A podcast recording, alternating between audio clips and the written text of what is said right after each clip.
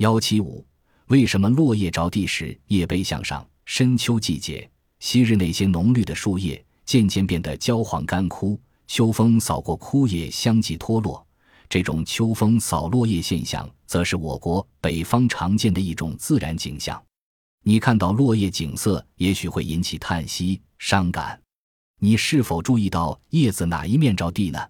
留心一看，你会注意到落叶着地时叶背总是向上的，这是为什么呢？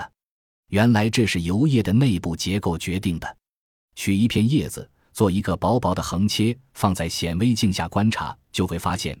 叶的两面结构是不同的。